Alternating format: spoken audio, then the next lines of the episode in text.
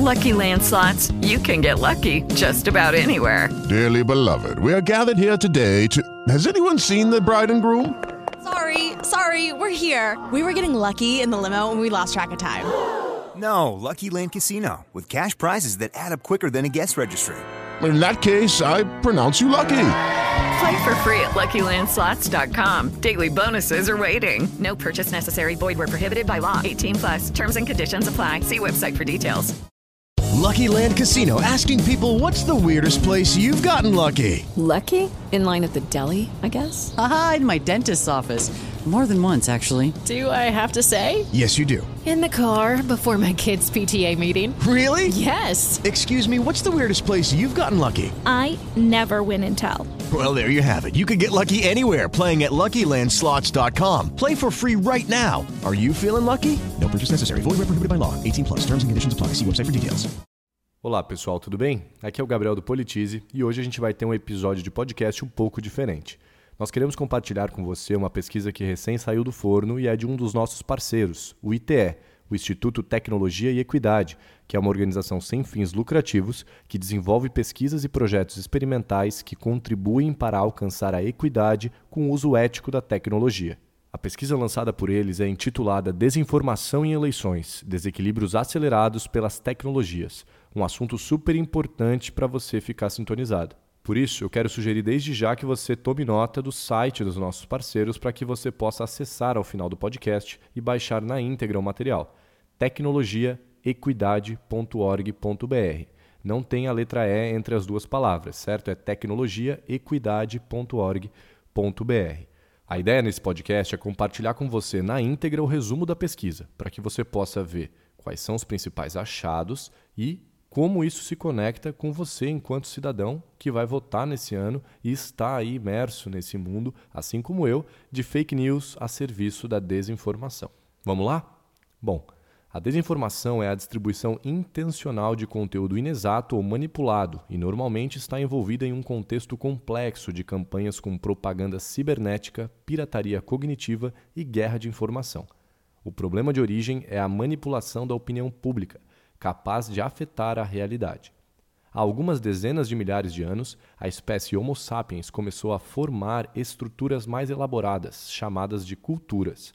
A partir daí, Novas formas de pensar e de linguagem surgiram para descrever o mundo além da realidade objetiva, bem como as construções desinformativas, notícias falsas, boatos, paródias e sátiras passaram a transmitir a informação em sociedade. A história apresenta muitos casos de desinformação, como na Grécia Antiga, com o relato do filósofo Teófrasto, dos revendedores de rumores, passando pelo Egito Antigo, Império Bizantino, Idade Média e épocas recentes que descrevem a desinformação dos períodos das grandes guerras do século XX.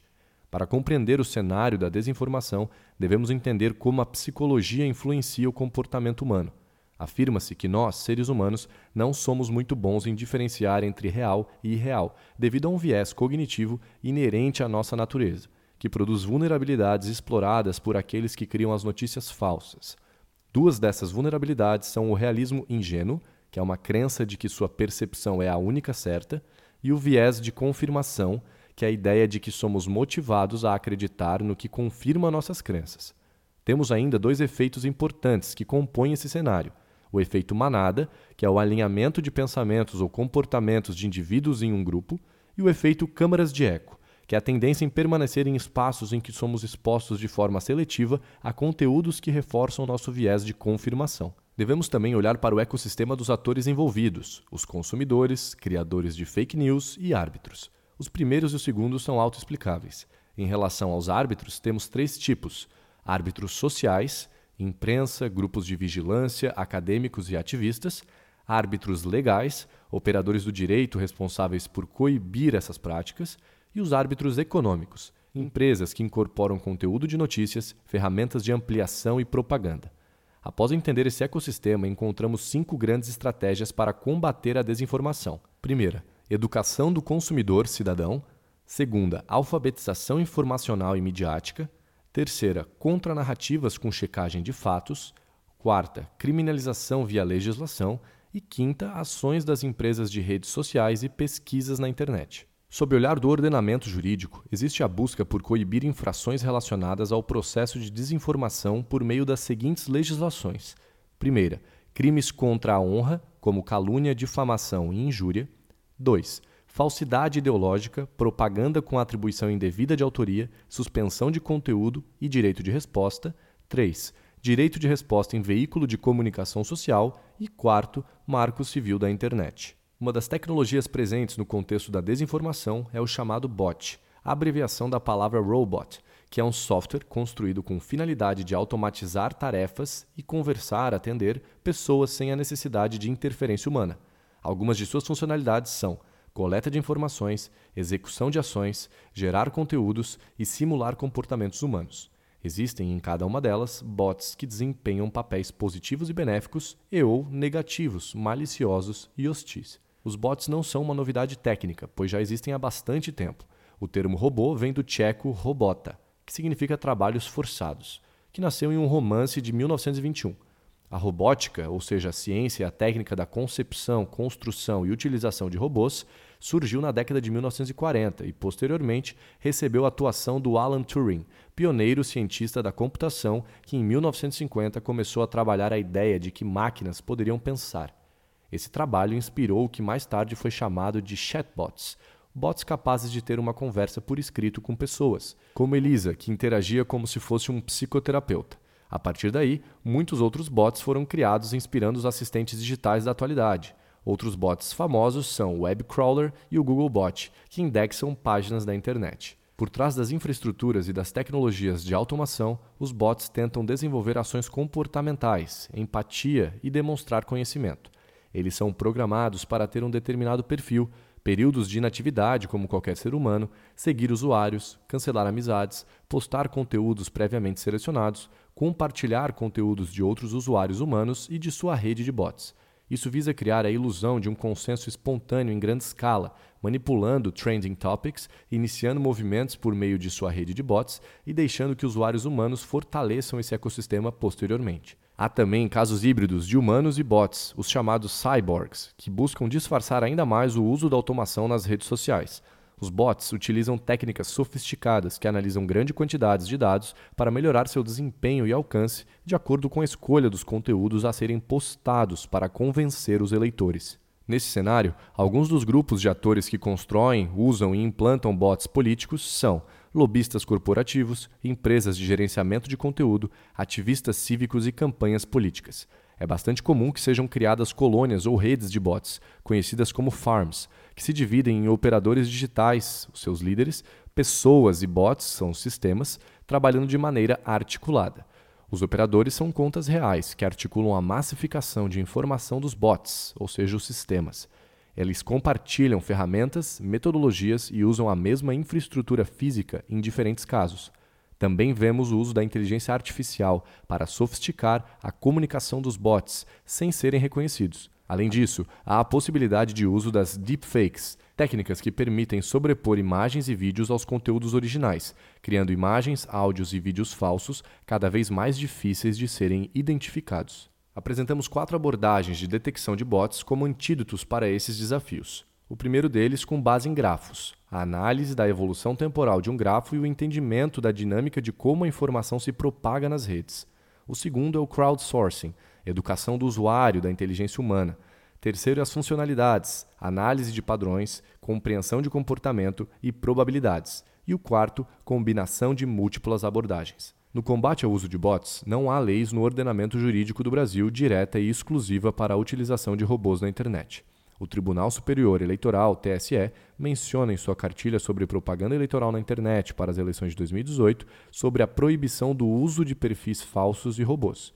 É possível interpretar que o TSE usará o artigo 57-C da Lei nº 9504 de 1997 cuja nova redação foi dada pela Lei nº 13.488 de 2017, que estabelece o seguinte: é vedada a veiculação de qualquer tipo de propaganda eleitoral paga na internet, excetuado o impulsionamento de conteúdos, desde que identificado de forma inequívoca como tal e contratado exclusivamente por partidos, coligações e candidatos e seus representantes, para julgar todos os casos em que robôs sejam usados. Consideramos que essa interpretação é excessivamente genérica dada a variedade de tecnologias e opções existentes para o uso de bots, como agentes impulsionadores de conteúdos e propagandas na internet. Diante desse cenário, é possível destacar quatro questões que ajudam na análise da responsabilidade na criação e na utilização de perfis falsos automatizados. Primeiro, responsabilidade civil, que caracteriza a delimitação da responsabilidade da participação do cidadão. 2. Responsabilidade contratual, que caracteriza o vínculo estabelecido com a política de privacidade e termos de uso da plataforma. E 3. Lei de proteção de dados, prevendo maior controle por parte dos cidadãos em relação aos seus dados. Por fim, número 4. Pseudonimato, como forma anônima de manifestação de pensamento ou conteúdo. Apresentamos iniciativas inspiradoras que estão buscando identificar, descrever, combinar e disseminar estratégias eficazes no combate à desinformação e aos bots. Reconhecemos também que elas podem e devem continuar evoluindo na medida em que novas e melhores soluções são encontradas ou são aprimoradas com o aumento da conscientização dos públicos impactados. Nessas iniciativas, podemos destacar ações de, número 1, um, autorregulação das plataformas, ou seja, esforços tecnológicos para fornecer respostas e combater algoritmicamente a distribuição da desinformação por meio da redução da audiência e desativação de contas. Número 2, a legislação, ou seja, o conjunto de normas legislativas criadas para combater os processos desinformativos, com destaque para o Regulamento Geral sobre a Proteção de Dados da União Europeia. 3. Educação. Medidas que assegurem e reforcem o desenvolvimento intelectual e a alfabetização cidadã sobre como se prevenir contra a desinformação. E, por fim, número 4, fortalecimento do jornalismo ações que fortalecem a comunicação em mídia e a verificação de fatos como meio de qualificar o debate público, reforçando a cultura da verdade. O resumo da pesquisa acaba por aqui. Agora eu te convido a entrar no site do ITE, tecnologiaequidade.org.br, para que você possa continuar a aprender sobre esse assunto com um material completo. Além de todos os achados que eu citei aqui, eles criaram um mapa super legal de uma visão sistêmica de como funciona a propaganda eleitoral na internet nas eleições de 2018 no Brasil. Se você gostou desse conteúdo, eu sugiro que você convide mais pessoas a conhecer o nosso canal, para que se inscrevam no nosso canal de podcasts e juntos a gente possa ter o maior e melhor canal de podcasts de educação política do Brasil. Como de costume, eu convido a todos a acessarem politize.com.br para continuar aprendendo sobre esse e diversos outros assuntos. Um grande abraço e até o próximo episódio.